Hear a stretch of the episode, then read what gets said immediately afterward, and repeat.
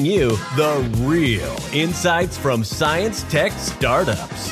Learn from experienced founders and experts how to build a successful startup. You are listening to the Working with Startups from Science podcast with your host, Bartosz Kaidas. Hallo und herzlich willkommen zu einer neuen Folge von Working with Startups from Science. Schön, dass du wieder dabei bist. Heute habe ich den fantastischen Gründer und Unternehmer Fabian Regneri aus Karlsruhe zu Gast, der das Unternehmen Wildschütz während seines Informatikstudiums an der Universität Heidelberg gegründet hat. Wildschütz verkauft Walderlebnisse in ganz Deutschland. Mit Fabian spreche ich heute über das Thema Testen, Testen, Testen. Du wirst in dieser Folge herausfinden, was getestet wird, wie getestet wird und warum überhaupt getestet wird. Wie immer, echte Insights von echten Gründern. Auf geht's zum Interview. Hallo Fabian, grüß dich, schön, dass du da bist. Servus. Schön, dass ich da sein darf. Ja, Mensch, also ich habe mich, hab mich super gefreut auf die Folge, weil im Vorgespräch hatten wir einen echt coolen Call und da waren wir super im Flow. Und ich habe gleich gesagt, ey, du musst unbedingt in den Podcast rein, um deine Insights zu berichten als Unternehmer und Gründer. Und ähm, da fangen wir auch gleich damit an. Erzähl doch mal ein bisschen über dich. Was oder wer bist du und was ist Wildschütz? Servus, ja. Wer, wer oder was bin ich? Ich bin ähm, eigentlich noch Student, auch offiziell hier immatrikuliert an der Universität Heidelberg in Informatik, schreibe gerade meine Bachelorarbeit, aber bin schon seit einigen Jahren jetzt als Unternehmer unterwegs. Den Wildschütz haben wir vor circa drei Jahren gegründet und ähm, wir haben den ähm, Wildschütz ähm, ja erst zunächst als Fleischversand gegründet. Das heißt, wir dachten, Fleisch übers Internet direkt zu dir nach Hause aus dem Wald und haben dann, nachdem wir den Wald erst zu den Leuten gebracht haben, uns dahingehend entwickelt, durch Testen, Testen, Testen, dass wir ähm, mit den Leuten in den Wald sind. Das so die Story im ganz kurzen. Mittlerweile sind wir mit Wildschütz Marktführer im Bereich der Walderlebnisse, konkret Pilzwanderungen, Wildkräuterwanderungen, deutschlandweit mit über 50 Mitarbeitern, an über 15 Standorten. Das Ganze fürs nächste Jahr stark wachsend, also auf über 100, 120, 150 Mitarbeiter und alle 40 großen deutschen Städte. Welches Problem hast du denn erkannt mit, mit Wildschütz, das ihr sozusagen jetzt äh, anbietet? Also Walderlebnisse auf der einen Seite, aber wie kommt man denn dazu, jetzt Walderlebnisse zu verkaufen, zu vertreiben? Das hat sich ja tatsächlich entwickelt. Ganz am Anfang war das Problem auf dem Wildfleischmarkt, dass ich einfach einen Kollegen hatte mit dem ähm, Tobias, meinem jetzigen Mitgründer, saßen wir mal beisammen bei einem Feierabendbier und er meinte, ach, er wird so gern Wildfleisch bestellen. Er hätte jetzt richtig Lust drauf und hat doch mal versucht, im Internet was zu finden, hat da so eine Liste gefunden mit Telefonnummern vom Forst. Hat er beim ersten angerufen, war niemand da. Hat er beim zweiten angerufen, geht niemand dran. Der dritte sagt, oh, ich verkaufe schon lang kein Wildfleisch mehr, aber versuch's mal dort. Und nach einiger Zeit hat er irgendwann jemanden gefunden, der ihm Wildfleisch verkaufen konnte. Und da dachten wir, das müsste doch eigentlich besser gehen. Weil ich habe zu der Zeit auch meinen Jagdschein gemacht und ein anderer Kollege meinte, oh, aus Jägerperspektive, wir kriegen unser Wildfleisch nicht los. Corona war da gerade so im Kommen, die Gastronomie ist zurückgefahren, wie können wir das verbinden? Nachfrage nach Wildfleisch, Suche nach Wildfleisch oder Angebot von Wildfleisch. Dann haben wir Angebot und Nachfrage zusammengebracht. Mhm. Ich meine, diese Geschichte ist ja natürlich auch wichtig für unser Thema Testen, Testen, Testen, weil das ja der erste ja so Bezugspunkt war, ähm, um dieses an das Thema Wald jetzt an sich und über das Waldfleisch, den Waldfleisch, ähm, äh, den Wildfleischversand entsprechend an ja an erste unternehmerische Erfahrungen zu kommen. Wie ging es dann weiter, auch während Corona mit dem mit dem Fleischversand? Also ich kann mir vorstellen, viele haben ja dann auf Delivery Hero und ähm, verschiedene Dienste zurückgegriffen, um sich irgendwie über Wasser zu halten in der Zeit. Ähm, habt ihr das auch gemerkt während Corona? Also Gab es da schon irgendwelche Umsätze? Habt ihr da schon Erfolge verzeichnen können mit dem Versand von Wildfleisch? Ja, also wir sind ja damals im, im Sommer gestartet und hatten dann schon bald unser erstes Weihnachtsgeschäft. Unsere Umsätze sind jeden Monat weiter gestiegen. Wir hatten da unseren ersten Monat mit einem schönen fünfstelligen, fünfstelligen Umsatz. War der Dezember. Ne? Das ist da nicht so bei, ja, das lief da nicht, lief da nicht so weiter. Natürlich, das Wildfleischgeschäft ist sehr, sehr saisonal. Wir haben das so ein bisschen unterschätzt.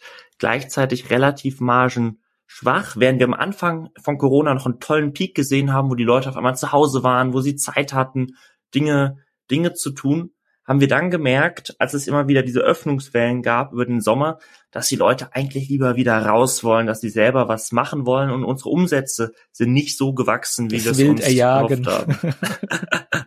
und äh, dann haben wir gesagt, okay, wir müssen, wir müssen die Leute besser kennenlernen. Wie, wie kriegen wir das hin? nochmal back, back to the roots. Und ähm, dann haben wir tatsächlich unsere allererste Pilz- und Wildwanderung damals eingestellt, einfach angekündigt über unseren E-Mail-Newsletter, regional in Karlsruhe. Und nach einer Stunde war die auf einmal ausverkauft. Wir saßen dann da. Gefragt, oh, cool. spannend. Lass uns doch das jetzt direkt nochmal machen. Haben einen zweiten Termin eingestellt super einfach alles eingestellt. Wir hatten kein, kein Booking-System, keine E-Mail-Communications, alles noch händisch. Einfach noch einen Termin eingestellt, nochmal eine E-Mail. Ihr hattet große Nachfrage, hier sind noch mehr. Auf einmal war er wieder ausgebucht. Und das war so der Moment, wo wir, wo es Klick gemacht hat und wir dachten, oh, wir sind hier gerade an einer spannenden, spannenden Sache dran. Eigentlich wollten wir nur unsere Kunden besser kennenlernen, aber scheinbar haben die richtig viel Lust, jetzt mit uns rauszugehen in den Wald während gleichzeitig das Wildfleischgeschäft sich auch ein bisschen gegen uns entwickelt hat. Also wir haben einfach gesehen, dass die Einkaufspreise auch schon damals immer weiter für die Lebensmittel und vor allem für Wildfleisch gestiegen sind. Das heißt, die Margen sind massiv gesunken. Also du kannst da mit Wildfleisch kannst du 10.000 Euro umsetzen im Monat und trotzdem weniger als äh, 1.000 Euro Gewinn machen. Also das ist gar kein Problem mit Wildfleisch. Ähm, mhm weil einfach diese, diese Marge noch immer, immer kleiner wurden. Und ähm, ja, da war das eine willkommene, willkommene mhm. Erfahrung zu sehen. Wow, das funktioniert. Das heißt, das heißt, ich versuche das nochmal so ein bisschen zu rekonstruieren. Also ihr seid mit einer Idee gestartet von, von deinem Gründungskollegen, dass er Bock auf Wildfleisch mal hatte und äh, ihr dann festgestellt habt, oh cool, da gibt's ja eigentlich eine, eine Lücke. Seid dann gestartet mit einem Angebot, Wildfleisch als Tiefkühlware an den Kunden zu versenden und habt dann festgestellt, ja, cool, das läuft, ist aber saisonales Business, ist vielleicht nicht das, wovon man ja vielleicht leben kann und habt dann angefangen, ja, um diesen Begriff auch zu nennen, zu testen und diese einfach mal diese Pilzwanderungen äh, einzustellen über so ein Newsletter, um dann habt ihr gemerkt, ja, ähm, da funktioniert was, da ist irgendwie Musik im Spiel. Ja, vielleicht kannst du uns da abholen, auch auf diesen Gedankengang. Wie kommt man denn dazu, einfach mal was zu testen? Und ist es nicht besser, vielleicht bei einer Sache zu bleiben? Wie siehst du das? Grundsätzlich ist es super wichtig, ausdauernd an einer Idee zu bleiben. Das heißt, wenn man eine Idee hat, dann muss man daran weiterarbeiten. Man muss sie evaluieren zu einem gewissen Punkt. Auch ganz am Anfang, als wir die Wildfleischidee hatten, standen wir ja da und hatten noch keine Ahnung, wie wie kann das, wie kann das wirklich gut funktionieren? Welche Genehmigungen braucht man? Wir wussten es nicht, aber wir haben einfach damals in regionalen Facebook-Gruppen, war vor ein paar Jahren noch so das Ding, haben wir einfach gesagt, hier, Wildfleisch verkauft. Wir hatten, wir hatten gar kein Wildfleisch. Wir haben einfach mal gesagt, wir verkaufen jetzt Wildfleisch, haben eine super einfache Website mit, ähm, oh, so, so ein Website-Bilder damals aufgesetzt und haben einfach mal gesagt, hier gibt's Wildfleisch. Und die Leute haben dann nachgefragt, wie viel kostet's, wo können wir es abholen, wir wollen es sofort haben. Und da haben wir einfach schon die Nachfrage gesehen. Später hat sich das dann ein bisschen weiterentwickelt, dass wir also evaluiert haben. Es gibt eine gewisse Nachfrage zu dem Thema, aber wir haben eben gesehen, wir kamen nicht über, über gewisse Grenzen hinaus vom Umsatz her, nicht in die Region, wo es wirklich spannend wird, um davon zu leben. Und dann sind wir da ein bisschen weitergezogen, haben unterschiedliches ausprobiert. Das erste war eine digitale Wildfleisch-Kochshow, wo wir einfach mal, das Video gibt's heute noch auf Facebook, auf unserer Wildschutz-Page, wo wir gemeinsam so ein kleines Kochstudio aufgebaut haben, beim Tobias in der Küche und dann da Wildfleisch live gekocht haben. Und es okay, gab wirklich spannend. echte Menschen an diesem Abend. das hat uns dann auch total, das hat uns auch Freude gemacht. Das waren echte Menschen, die hatten Lust und saßen dann vor dem Fernsehen und haben mitgekocht und haben das Ganze, haben es verfolgt über vier Stunden hinweg und haben das kommentiert, zusammen mit Ja, einem witzig. TikTok und einem Instagram. Und äh, ging das Gericht, ja, muss ich, muss ich fragen, ging das Gericht gut? Hat alles geklappt? Ja, das, wir haben ein leckeres Gulasch damals gemacht, so ein schönes Hirschgulasch. Und das lief, das lief super. Die Leute, die teilnehmen wollten, konnten das vorher bestellen. Und tatsächlich während dem Livestream haben dann auch noch Leute, Leute bestellt. Also die fanden das schon, schon sehr, sehr cool. Und da war auch so eine gewisse cool. Mhm. Nachfrage drin. Meine, wir bekommen bis heute noch E-Mails von Leuten, die sagen, hey, könnt ihr uns Wildfleisch verkaufen? Und dann muss unser Sekretariat uns E-Mail-Support antworten und sagen, nee, wir haben Mhm. leider alles abgemeldet. Also selbst wenn wir wollten, Ja, wir könnten das ja. gerade nicht mal mehr legal. Ähm, tut uns leid. Ja. Okay. Ja, also äh, super spannend. Also eine Kochshow getestet. Ähm, wie habt ihr dann evaluiert? Wie seid ihr da vorgegangen? Also woran merkt man, ob was funktioniert oder nicht funktioniert? Wir haben die Kochshow tatsächlich über den Newsletter auch ausgeschrieben und wir haben dann geschaut, wie viele Leute sich da also anmelden, also vorher auch dieses Wildfleischpaket passend für die Show dann bestellen, zu sich nach Hause, um da mitzumachen. Mhm. und haben dann nochmal ge geschaut während der Show, wie viele Leute haben da bestellt. Ich glaube, wir haben damals während so einer Show 400 Euro oder so umgesetzt. Ähm, Mhm. und dann haben wir uns eben geguckt, wie viel Gewinn bleibt da übrig nach der Zeit. Eben auch im, im, im Testing, wie wird sich das skalieren lassen. Und da kamen wir halt eben drauf, 400 Euro Wildfleischumsatz ist zwar toll, aber 40, 40 Euro für vier Stunden und zwei Leute machen die ganze Zeit Rambazamba.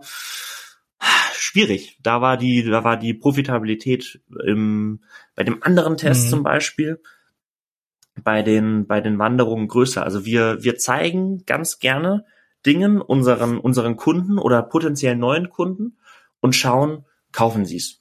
Und dann schauen wir, wie viele Leute kaufen das.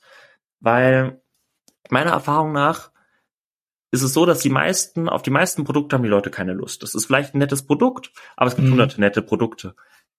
Wenn du aber eine Gruppe von Leuten hast, deren größtes Bedürfnis ist, genau das zu tun, und es gibt gerade niemanden, der dieses Bedürfnis erfüllt, dann merkst du einfach, dass die Nachfrage in einem ganz anderen Bereich ist, wie wenn du sonst etwas testest. So eine Wildfleisch-Kochshow, das ist toll. Da haben auch fünf, sechs Leute sich dieses Paket bestellt. Währenddessen haben wir noch ein paar Wildfleisch nachbestellt. War nett. Aber dagegen eben eine Idee, wo wirklich eine große Nachfrage da ist, rausgehen in den Wald, selber Pilze suchen, selber Wildspuren sehen im Wald, wo sich dann auf einmal innerhalb von kürzester Zeit 30 Leute anmelden. Bei einer komplett anderen Marge. Also das ist Mhm. dann so etwas, wo man eher Ja, jetzt, nochmal eher noch mal äh, nachgeht. Ja, jetzt, jetzt ist es aber so natürlich, wenn ich mich jetzt, äh, also so als, als Hörer in da reinversetze, könnte ich mir vorstellen, dass jemand sagt, ja gut, aber ihr habt ja dann die, die Base, also die Newsletter, um so ein Testing vornehmen zu können. Was würdest du GründerInnen raten, die jetzt also kein Newsletter haben? Wie testen die am besten Ideen oder solche, solche Mhm. ja, Überlegungen? Also Newsletter-Testing, das ist eine Perspektive bei uns. Eine andere, wenn wir etwas testen, was jetzt vielleicht nicht ganz direkt im Zusammenhang steht mit unserer Brand oder noch nicht in so einem starken Zusammenhang steht, da nutzen wir tatsächlich Advertising. Das heißt, wir lassen uns ein Ad für das Produkt erstellen, so als ob es das Produkt schon geben würde. Vielleicht auch zwei, drei Varianten, aber erstmal mindestens eine. Dann haben wir, ähm, nutzen wir in der Regel Meta, Meta und Twitter als Werbeplattform, weil die ähm, sind in der Verteilung her sehr ähnlich. Das heißt, du kannst mit einem Ad, der auf Twitter, der auf Mhm. Instagram funktioniert, den kannst du auch auf Facebook ausspielen, den kannst du auch auf Twitter ausspielen. Umgekehrt mit TikTok ist das schon wieder eine andere Sache. Ähm, was auch eine gute Ad-Plattform gerade ist. Und dann spielen wir das aus über mehrere Tage mit einem kleinen Budget, so 10 Euro am Tag, 20 Euro am Tag in unsere Target Audience für, für fünf Tage. Ähm, und schauen da einfach mal, beziehungsweise auch manchmal für eine Woche, zwei Wochen, schauen, was kommt zurück, wie viele Link-Klicks gibt es, wie viel kostet uns ein Link-Klick. Das zeigt nämlich, wie attraktiv ist die Werbeanzeige. Und dann schauen wir natürlich, wie viel Conversion gab es, wie viele Leute haben wirklich gekauft. Und wenn es da ganz große Differenzen gibt, also wenn wir zum Beispiel super günstig Link-Klicks bekommen, die Leute klicken da alle drauf, aber die kaufen das Produkt nicht, dann ist es ein Hinweis, dass das Produkt vielleicht nicht schlecht ist oder die Dienstleistung, sondern dass man da nochmal anpassen muss, schauen muss, Preis, Setup, wo liegt da möglicherweise das Problem? Wenn niemand draufklickt, Mhm. dann kann es natürlich sein, dass deine Werbeanzeige einfach schlecht ist. Aber wenn du mit schon so ein Gefühl hast und vielleicht auch ein gut da auf eine nette Designerin oder so setzt, die das wirklich gut macht, dann ähm, kannst du schon relativ sicher sein, okay, es liegt am Produkt. Weil wenn du ein gutes Produkt hast, dann kann deine Anzeige auch schlecht sein. Es wird sich trotzdem verkaufen. Vielleicht noch nicht Mhm. profitabel, aber du wirst erste Sales bekommen, du wirst Klicks bekommen, Feedback. Aber das, das heißt, die Ad führt dann auf eine Landingpage, wo man dann einen Kaufbutton klickt. Und du hast ja gesagt, am Anfang habt ihr ja gar keine Produkte. Also was, was, was passiert dann nach dem Kauf? Was sieht dann der, der potenzielle Kunde dann? Das, das kommt ein bisschen drauf an. Ähm, wir hatten ganz am Anfang hatten wir bei unserer Wild, ähm, Wild- und Pilzwanderung, Pilz- und Wildwanderung, da hatten wir es so, dass wir gesagt haben, der, wir hatten, wir hatten irgendwie einen Termin, aber wir wussten noch nicht, wo gehen wir hin, wie machen wir das, da haben wir, haben wir drunter geschrieben, der genaue Standort wird drei Tage vor dem Termin bekannt gegeben per E-Mail. Und der Termin einen Monat, anderthalb Monate im Voraus. Das heißt, wir konnten das erstmal verkaufen und uns dann Mhm. drüber Gedanken machen, wie machen wir das eigentlich? Weil wir hatten ja Zeit und die Leute wussten auch, es kommt später. Beim Produktbusiness ist es wieder ein bisschen Mhm. was anderes.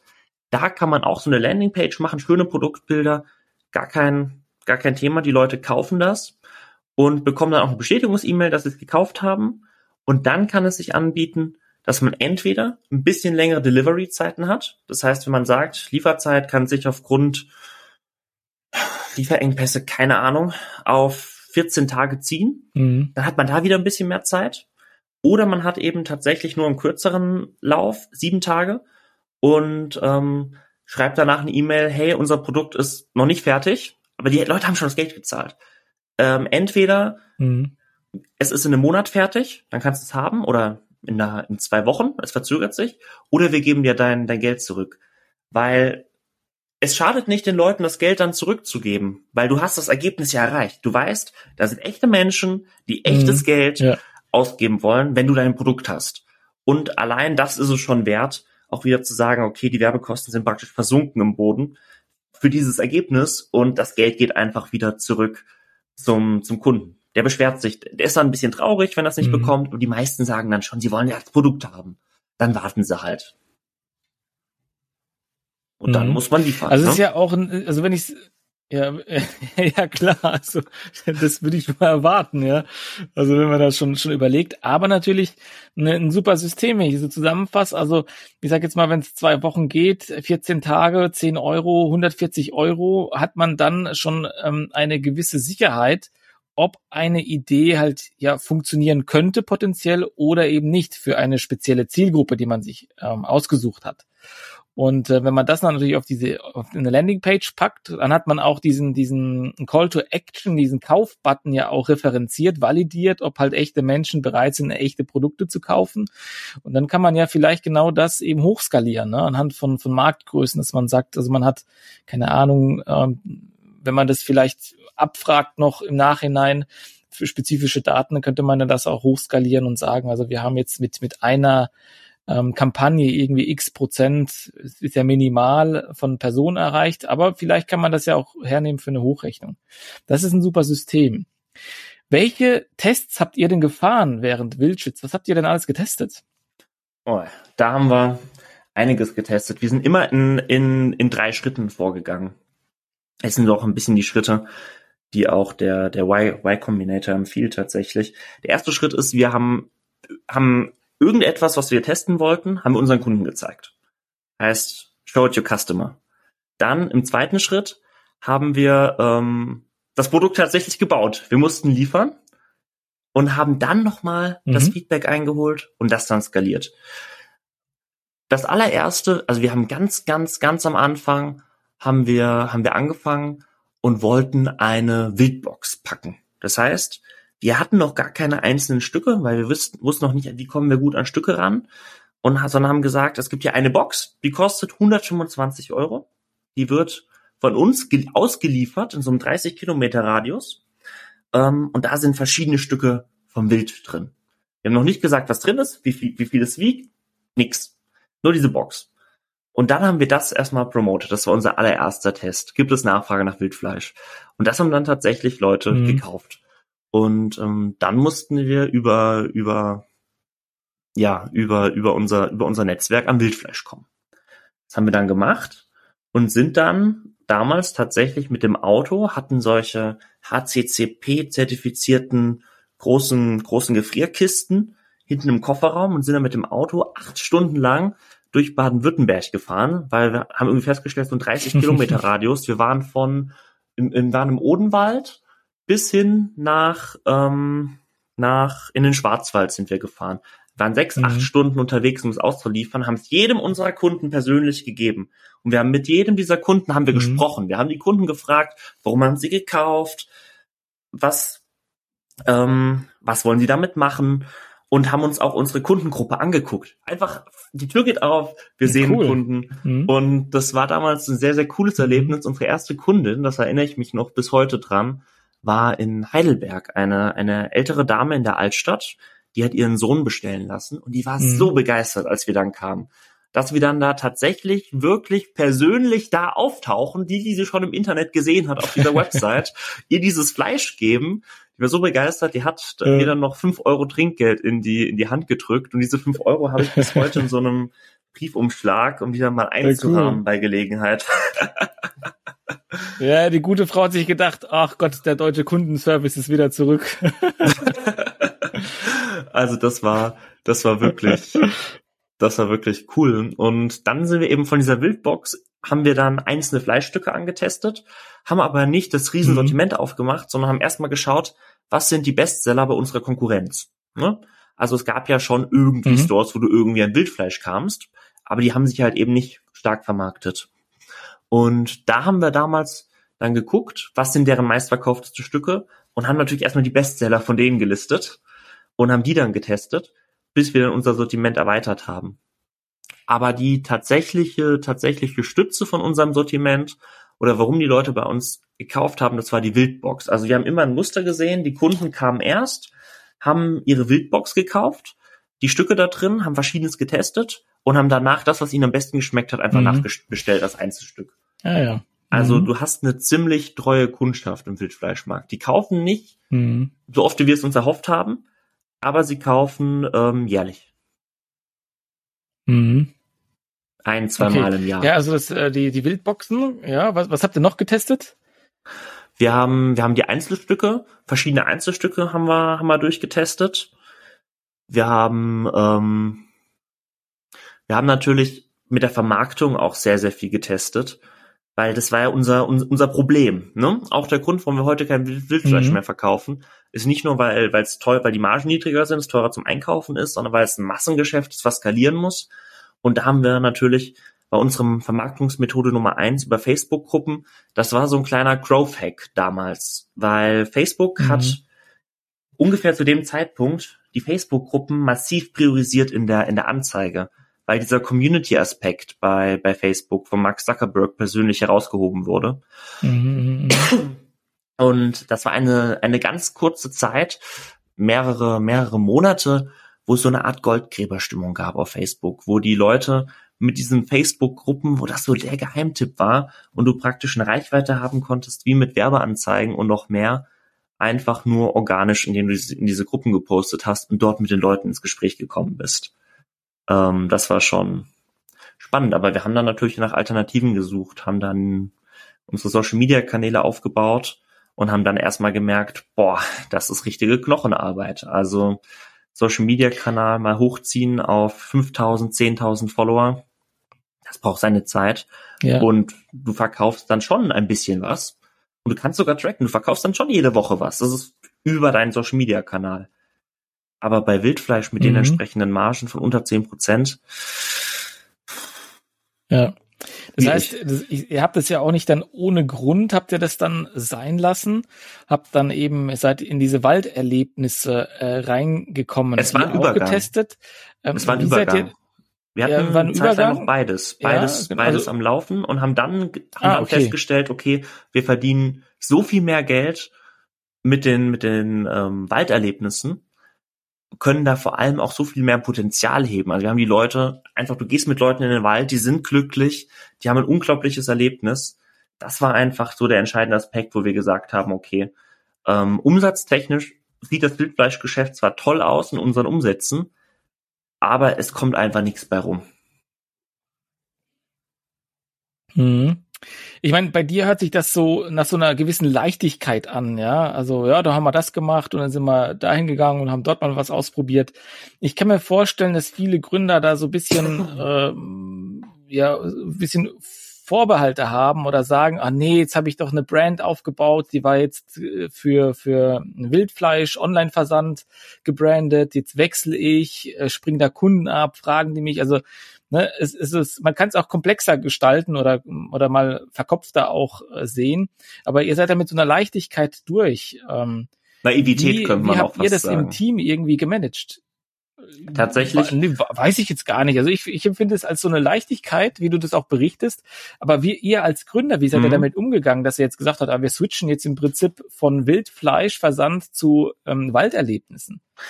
Naja, tatsächlich haben wir eben auf diesem Wildfleischmarkt gesehen, dass wir da, wenn wir so weitermachen, wie wir jetzt weitermachen, keine, keine langfristige Zukunft haben. Also wir hätten das irgendwie automatisieren können, hätten dann unsere 200 Euro im Monat pro Nase, 300 Euro im Monat pro Nase irgendwie verdient damit, Mhm. hätten trotzdem noch sehr, sehr viel Arbeit auch damit gehabt, ähm, zu einem gewissen Punkt. Und ähm, ja, also tatsächlich diese, diese Leichtigkeit, das ist etwas, das hat uns als Gründern mass massiv, massiv geholfen, weil am Ende des Tages alles ist so viel härter als, als man denkt.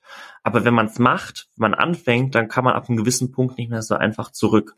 Wo man sich dann denkt, boah, hätte ich, hätten wir das jetzt wirklich gemacht? Das haben wir uns zwischendrin beim, beim Wildfleischgeschäft definitiv die Frage gestellt. Wir haben irgendwie kein Geld verdient, hatten alle Mhm. Hände voll zu tun bei meinem ähm, Geschäftspartner, wo wir auch unsere Geschäftsräumlichkeiten haben. Da haben einfach Leute geklingelt, obwohl das kein Laden oder irgendwas war. Die standen da vor der Tür und haben gesagt, kriegen wir Wildfleisch? Also, und dann, dann wurde er da unterbrochen, hat irgendwie die Frau aufgemacht, dann musste er in den Keller und hat, um da irgendwie fünf Mhm. Euro Gewinn mitzumachen, den Leuten ein, ein paar Bratwürstel Mhm. rausgeben vom Wildschwein aus unserer, aus Ja. unserer ähm, Wildkammer. Ähm, also das war, das war eine wilde, wilde, Mhm. wilde Zeit. Ja, aber sozusagen. vieles ist viel, viel die- die komplexer, Idee, als man denkt. Also, also ja, aber ich, ich sage jetzt mal, diese Identität aufzugeben, zu sagen, äh, Wildschütz ähm, war dieser Wildfleischversand und jetzt ist es Walderlebnisse. Hat es für euch irgendwie, äh, gab es irgendwie ein Problem damit bei euch?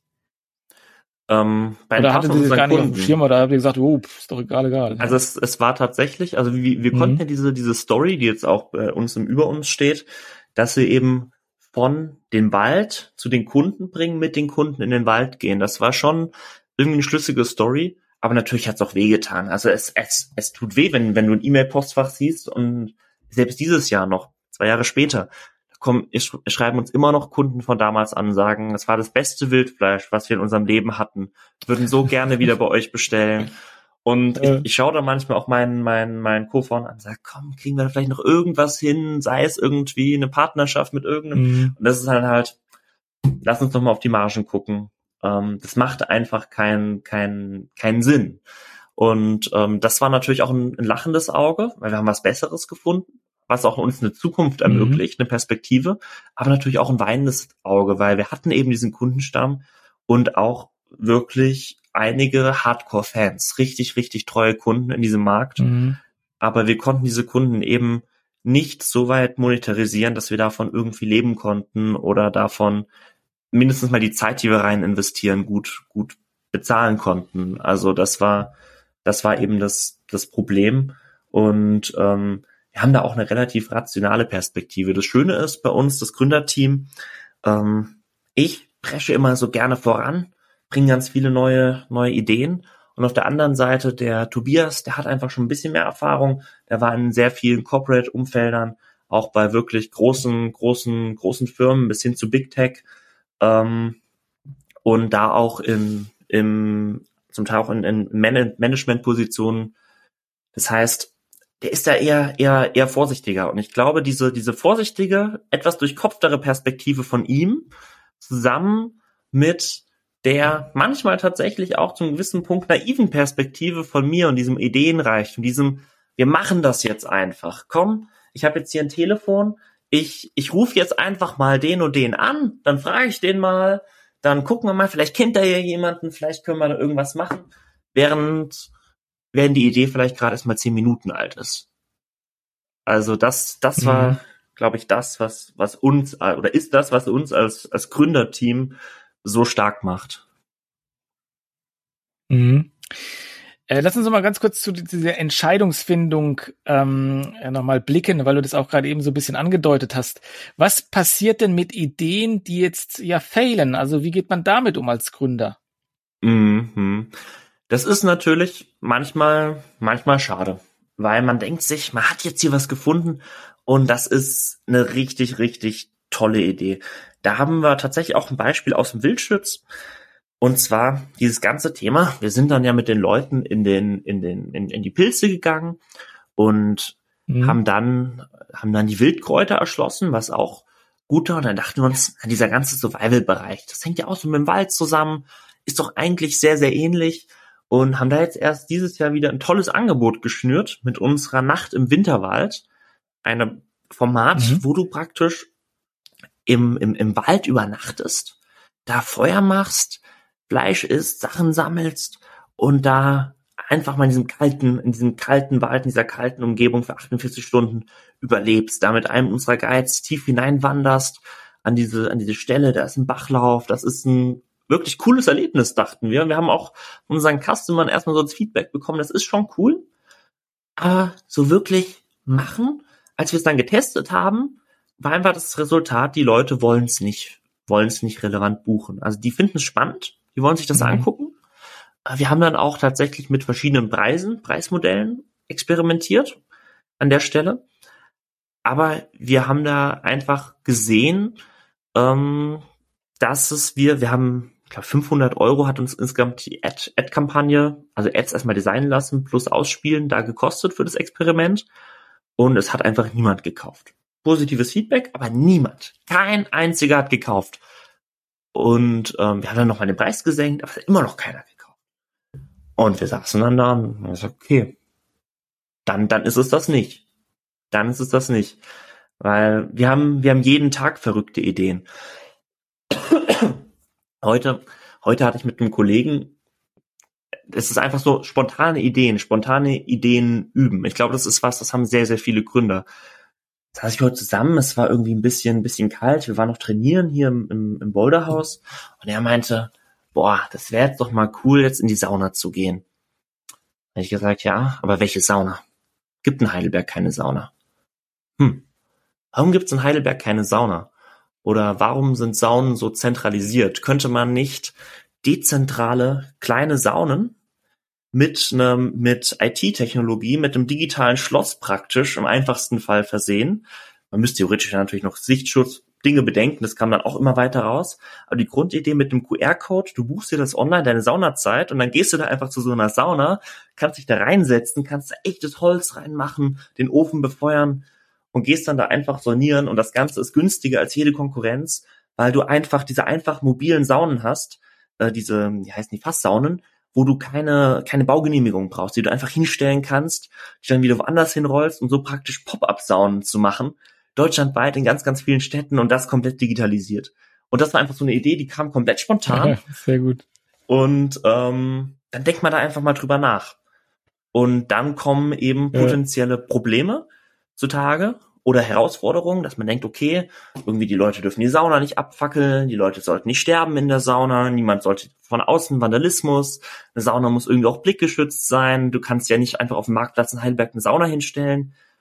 Könntest du schon, aber dann müssten auch die entsprechenden Regeln sein, dass du da angezogen hingehst, müsste eine Kooperation mit der Stadt Heidelberg sein und so und so weiter. Und dann sieht man so die Punkte und kann sich dann überlegen, lohnt es sich da mehr drüber nachzudenken oder ist das jetzt mhm. ähm, eine, eine nette Idee, die aber ein Himmelfahrtskommando aus der aktuellen Position ist, von den mhm. aktuellen Ressourcen, die man auch eben einfach, einfach haben mhm. gerade. Ja, cool. Vielen Dank, dass du uns äh, auf oder äh, zu diesem Gedankenexperiment mitgenommen hast. Äh, das ist nämlich sehr, sehr cool. Ich glaube, so ist es auch, wie man halt entsprechend dann diese, diese Pro- und Kontraliste vielleicht auch macht, ja, und dann entscheidet, okay, ist es dieser Aufwand wert und dann auch dann ins Testing geht.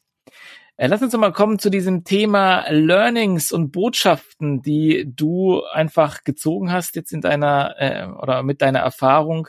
Äh, welche Botschaften, welche Learnings äh, hältst, hältst du für super wichtig, die du gerne mit uns teilen möchtest? Das entscheidende Learning, was ich in den letzten Jahren gesammelt habe, wo ich sehr, sehr viel getestet habe, ist testen, testen, testen. Denn du weißt als Gründer nie, ob der Markt deine Idee wirklich, wirklich braucht. Weil gute Ideen gibt es, gibt es viele. Auch im B2, c als Endkunde. Du kannst schon viele coole Dinge kaufen. Aber du kannst dich am Ende des Tages von 100 coolen Dingen nur für ein paar entscheiden. Und deine, dein Produkt, deine Dienstleistung muss, zumindest im Endkundengeschäft, wirklich begeistern und ein Problem lösen. Und im B2B-Geschäft natürlich umso mehr ein, ein reales Problem lösen. Da muss sie dann auch nicht ganz so schön sein, vielleicht vom optischen her, solange das Problem gelöst ist. Ähm, und dieser, dieser Testprozess, immer wieder offen zu sein für neue Ideen, diese neuen Ideen zu testen. Und wenn man jetzt sagt, man möchte vielleicht nicht diesen klassischen Startup-Weg eingehen, also Kapital einsammeln, erstmal lange Kapital verbrennen, also diese typische Hockey-Stick-Kurve vom, vom Tech-Startup. Erstmal viel, viel Geld verbrennen, um dann stark zu skalieren und irgendwann richtig große Gewinne zu machen. Wenn man die nicht fahren möchte, dann ist es auch der Punkt, testen, testen, testen, woraufhin testen. Klar, auf Kundeninteresse hin testen, aber auch auf ähm, Geld, das reinkommt, testen. Am Ende des Tages wenn du etwas hast, wo du kein Geld verdienst, wo die Kunden aber richtig viel Interesse haben, dann könnte es die perfekte Idee sein für ein Startup. Dann könnte es die perfekte Idee sein, Fremdkapital mit reinzunehmen, zu schauen, wie, wie kriegt man das riesengroß skaliert, ähm, um dann eine Geschäftsidee zu finden, diese Suche nach der Geschäftsidee. Aber wenn du etwas hast, du testest und du siehst, du kriegst das profitabel hin, dann kann das immer noch der Case sein, um zu skalieren, aber du musst eben nicht. Schwierig ist es, wenn du einen Case hast, wo die Kunden keine große Nachfrage haben. Also du, du siehst keine, keine ganz riesen Kundennachfrage und du kannst dieses Produkt zum Beispiel nur durch starkes Advertising pushen. Das ist wirklich kritisch. Wenn man sich die großen Tech-Firmen anguckt, so eine Facebook, die hat ja innerhalb von drei Tagen 75 Prozent vom gesamten Campus dort an der Uni haben diese Software verwendet. Google, ohne Marketing, damals, ich glaube, google.stanford war die ähm, Adresse von denen. Das haben die Leute aufgesucht, ohne dass Google ein Euro für Marketing ausgegeben hat. Tesla, einer der aufstrebenden Automobilkonzerne in der Elektroautomobilität, ähm, der schaltet keine Werbung, weil einfach das Produkt so einen großen Need erfüllt, dass sich die Leute darüber unterhalten. Ähm, wenn das aber nicht nicht der Fall ist, dass es automatisch so groß skaliert und du also wirklich mit Advertising, mit Werbung nach außen skalieren muss, dann kann das trotzdem noch der richtige Weg sein. Aber dann würde ich da eben sehr stark auf die Profitabilität achten. Ja, Fabian, vielen, vielen Dank für deine Insights, die du mit uns hier geteilt hast. Ich glaube, alles ist wirklich, kann unterschrieben werden. Das sind wirklich äh, Tipps, die, die Gold wert sind da schnell ins Testen und ins Machen zu kommen und dann natürlich auch zu schauen, was ist profitabel von den ganzen Ideen, die man ja auch oft hat vielleicht als Gründer oder mal im, im Kopf hegt und die nicht zu verkopfen, sondern einfach mal loszulegen. Ja, vielen Dank dafür. Letzte Frage, die ich meinen Gästen hier im Podcast stelle, ist, wenn eine gute Fee zuhören würde, was würdest du dir von ihr wünschen? Das interessiert mich jetzt noch von dir.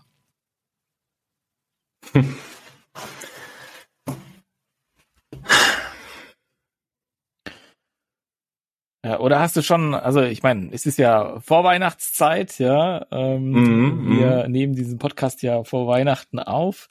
Er wird später veröffentlicht, aber ja, vielleicht hast du da auch in dem Zusammenhang schon dir Gedanken gemacht, äh, was auf die Wunschliste kommen soll. Ja, hier hast du die Möglichkeit, einen Wunsch an die Fee zu richten oder das Christkinds Weihnachts, den Weihnachtsmann, wer weiß. Vielleicht hört er auch mein Pod, bei meinem Podcast zu hier und dann äh, erfüllt sich das zum Weihnachtsfest. Mhm. Ich glaube, was materielle Dinge angeht, bin ich schon relativ, relativ wunschlos glücklich. Da gibt es nicht das, das eine, das eine Produkt, die eine Hose oder irgendetwas, was ich da, was ich da bräuchte.